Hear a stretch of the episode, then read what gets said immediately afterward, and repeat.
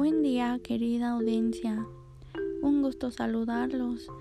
El tema de hoy será estilos de aprendizaje. Empezaré diciéndoles un concepto claro y preciso sobre qué significa. En los años 50 se utiliza por primera vez el concepto. Se definen como las distintas maneras en que un individuo puede aprender. También son un intento de la ciencia por conocer las formas particulares de cómo cada persona aprende. Kiefe señala que los estilos de aprendizaje son aquellos rasgos cognitivos, afectivos y fisiológicos.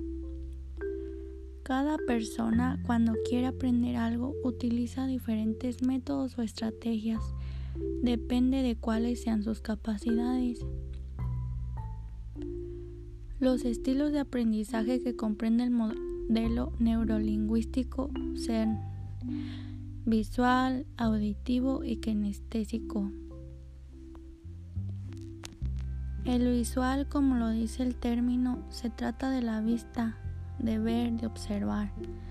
Prefiere el uso de imágenes, fotografías, entre otros medios. Para organizar la información y comunicarse con los demás utiliza una visión espacial para relacionarnos. Reemplaza palabras por imágenes y se organiza por medio de dibujos y colores. El auditivo se trata de los oídos de escuchar. Le gusta trabajar con el ritmo, la rima y la música. Tiene un buen sentido de tono y por lo general puede identificar diferentes sonidos fácilmente. Está en sintonía con el mundo que lo rodea. Y por último tenemos al kinestésico. La kinestesia proviene del griego kinesis, que significa movimiento, y aistesis, que significa sensación. Es aprender mediante movimientos. Prefiere utilizar el cuerpo, las manos o el tacto. Le gustan los deportes y el ejercicio. Otra característica importante sería que procesa la información a través de la acción o movimiento.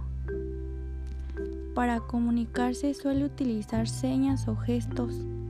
Para él, las acciones valen más que las palabras. Bueno, aquí concluimos con nuestro podcast. Gracias por su preferencia. Hasta la próxima.